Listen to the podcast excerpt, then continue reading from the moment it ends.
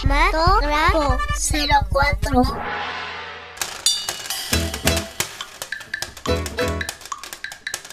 Para hacer frente a la cuarentena, hoy voy a hablar de otra cinta que podemos encontrar en internet llamada A la mitad del mundo, dirigida por Jaime Ruiz, la cual fue su ópera prima en 2011.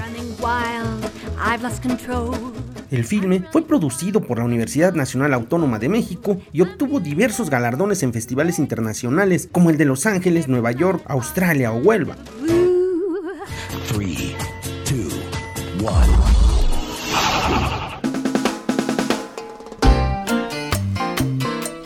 La cinta, realizada con un grado importante de sensibilidad, narra la historia de un joven con cierto retraso mental que vive con su madre en un pueblo de Zacatecas y que inicia su experiencia sexual.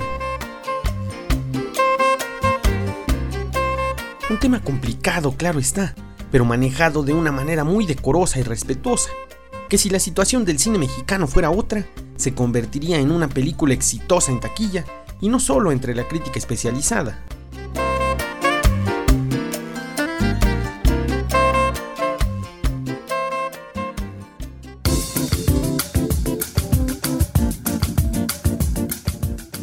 El filme es protagonizado por Hansel Ramírez, quien según comentó el realizador, acudió a lugares especializados en el tratamiento y educación de pacientes con síndrome de Down, con el propósito de darle mayor realismo al personaje que interpreta, y por los resultados en pantalla, es seguro que le funcionó. En resumen, una película muy recomendable para los seguidores del cine con un buen argumento de ese que orilla el debate cafetero y hace reflexionar a los espectadores.